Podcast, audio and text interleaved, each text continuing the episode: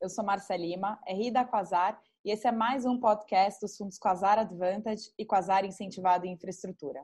Para falar sobre o mercado, as companhias que acompanhamos, as estratégias adotadas e os resultados dos fundos no mês de julho de 2020, hoje eu convidei o Carlos Uema e o Bruno Gonçalves, que são do time de gestão, para essa conversa. Bruno, queria que você começasse comentando como foi o comportamento do mercado de crédito esse mês e quais foram os principais destaques. Bom, Márcia, esse mês novamente vimos uma redução nos spreads de crédito no mercado secundário. E continuamos vendo ainda algumas atuações de tesourarias de bancos comprando ativos, obviamente em volumes muito menores do que durante o auge da crise. Ah, a queda nos volumes dos resgates da indústria como um todo contribuiu para a diminuição das vendas desses ativos no mercado, e assim o fechamento nos prêmios ao longo do mês. Vale destacar que, mesmo após a divulgação da Circular 4028, que dispõe sobre operações no mercado de crédito de compra e venda de títulos, de títulos privados pelo Banco Central, não tivemos nenhuma sinalização para eventual atuação, reforçando a nossa tese de que o mercado já estabilizou. A indústria de fundos DI e renda fixa, com foco em crédito privado, continua com um fluxo de captação marginalmente negativo, mesmo com os últimos três meses de bons retornos bem acima de seus benchmarks, essa recuperação se deve ao fechamento dos spreads de crédito, como comentamos, em grande maioria das debêntures high grade. E como temos comentado nas últimas cartas, os ativos devem caminhar gradualmente para a faixa de CDI mais 2. É, qual é a faixa que hoje esses ativos, na média, estão precificados? Justamente para o investidor é, é, poder avaliar o que, que, seria um potencial né, é, é, movimento de ganho de capital para o fechamento adicional desses spreads ainda tem ativos que estão na faixa de 3, 2,5, que devem caminhar para a faixa do CDI mais 2. Então, a gente vê os ativos que estão no mercado, os, os, os, os compradores desses ativos estão agredindo os vendedores, obviamente, para conseguir essas taxas e, e pressionando o mercado para chegar no CDI mais 2. Perfeito. Bom, esse é o movimento do mercado secundário, né, Bruno? E o que, que você tem observado no mercado primário? No mercado primário, as emissões em CDI continuam uh, sendo mantidas nas carteiras dos próprios bancos coordenadores, mas em alguns casos já vemos emissões oferecidas ao mercado, principalmente de debêntures incentivadas. Aqui acho que vale um destaque. No início da pandemia, em março, a CVM divulgou a deliberação 849, que, dentre outros assuntos, suspendia por quatro meses o prazo de lock-up para emissões 476 Assim, dessa forma, os compradores desses ativos não precisariam esperar 90 dias para negociar no mercado secundário. Essa deliberação acabou agora, no dia 1 de agosto. Lembrando que o 476 é a, a, aquelas ofertas de esforços restritos, né? Então, é, majoritariamente foram as operações feitas no meio da crise, e a gente já comentou isso no, no, no podcast do mês passado, né, do, dos fundos Advantage. É, foram, é, é, foi esse né, o modelo de distribuição que dominou as ofertas feitas ao longo é, dos meses de março, abril é, e agora, é, de certa forma, acabou esse benefício para quem estava fazendo essas operações, né? Que era esse benefício de poder vender os ativos antes do lock-up de 90 dias, que é uma regra desde a criação da 476. Exatamente. E aí, aproveitando essa deliberação em julho, nós entramos na nova emissão da Light.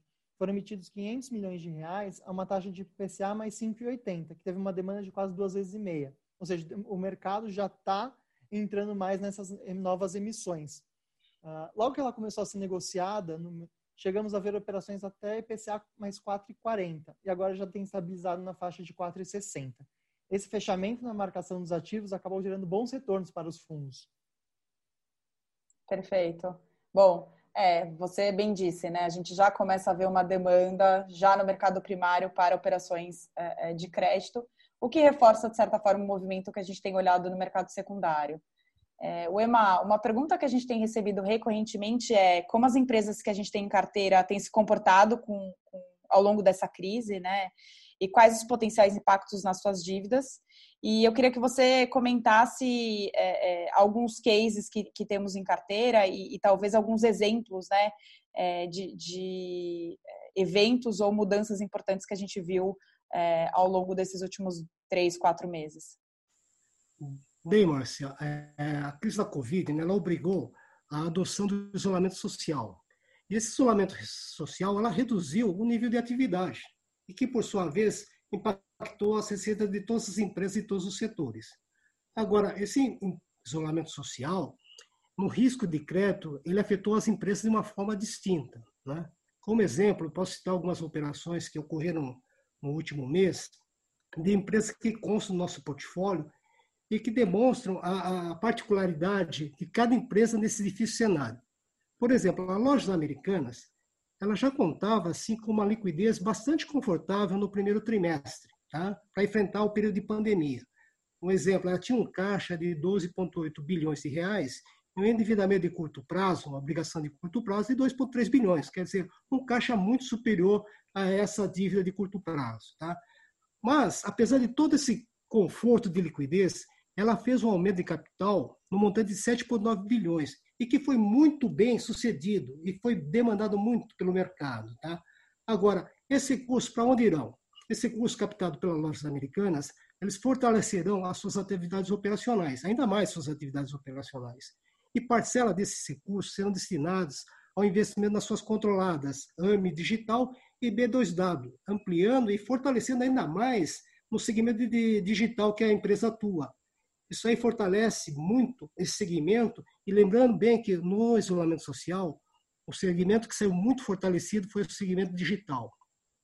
Tem um outro exemplo também que eu gosto de, de citar aqui, que reflete bem essa particularidade de como é que ah, os nossos ativos que compõem a nossa carteira eh, se comportaram nesse período de Covid, nesse período recente de Covid, é, a, o, é as sendas que pertencem ao grupo Pão de Açúcar. Tá?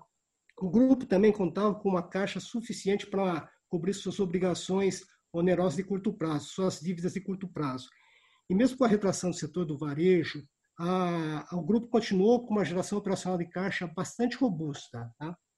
E outro ponto que eu gosto de destacar no grupo Pão de Açúcar é a sua continuação no plano de monetização dos seus ativos imobiliários, que, que se iniciou lá em maio desse ano aqui, tá? E que gerou recursos na ordem de 950 milhões com a venda desses ativos imobiliários.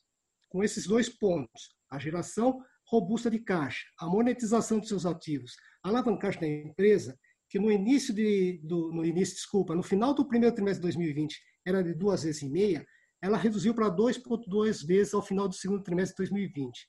A gente tem que lembrar também que o segundo trimestre de 2020 foi um cenário, foi um trimestre bastante difícil, dada a pandemia do Covid-19. Então, apesar desses, desse ambiente bastante desafiador, o Grupo Pão de Açúcar ela encerrou o, o trimestre, segundo trimestre de 2020, com uma, uma robusta posição de caixa de 7,7 bilhões, o que representa duas vezes a dívida de curto prazo. Tá? Bom, ótimo. É, claramente, né, o tanto case de, de lojas americanas quanto de sendas são cases muito bons. É, e aí eu queria que você comentasse qual que é a qualidade de crédito do portfólio dos fundos, né, com a Zara Advantage, com a Zara Incentivado e Infraestrutura como um todo, e como que você avalia o perfil dessas empresas? Bom, uh, observando o nosso portfólio, fazendo análise do nosso portfólio, elas são, ela é constituída por empresas de high grade, né? Normalmente elas são líderes nos seus segmentos de atuação. Além disso, elas contam com uma governança corporativa muito robusta e muito sólida, e uma estrutura de capital robusta e liquidez suficiente para atravessar esse período bastante conturbado, bastante difícil que a gente está vivendo. E só para simplificar um pouco esse, esse, último ponto, de você ter uma. A, por que, que o nosso portfólio tem empresas com estrutura de capital robusta e liquidez suficiente para atravessar esse período? A gente, lá no início de.